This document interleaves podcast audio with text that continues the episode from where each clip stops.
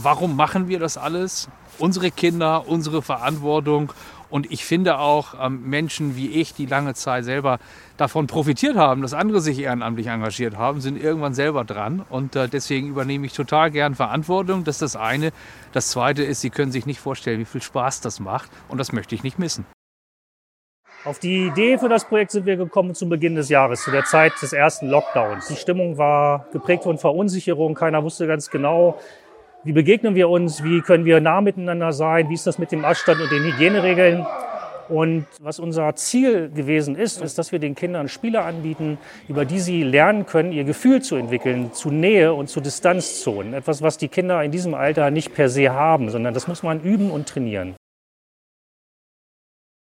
Unser Engagement Sunshine Kids sind clever und mutig ist ein Präventionsprogramm gegen sexualisierte Gewalt. Also in den acht Jahren, die wir jetzt gemacht haben, waren das, glaube ich, so um knapp über 800 Kinder, die wir da schon erreicht haben in den Kursen. Auch die Kursinhalte, die wir hier anbieten, das ist quasi das, der Grundstein zur Selbstbehauptung, ne? dass ich halt eben lerne, auch mal Nein zu sagen zu unangenehmen Berührungen und dass ich mir Hilfe hole und dass ich halt mich auch traue, mich auch mal zu wehren. Bei Sterne des Sports geht es um Gemeinschaft, geht es um Miteinander. Das ist eine genossenschaftliche Grundhaltung, die wir Volksbanken, Raiffeisenbanken schon seit über 150 Jahren leben. Das Miteinander, was einer nicht schafft, das schaffen viele. Gerade im Sport, im Vereinsbereich ist das natürlich elementar.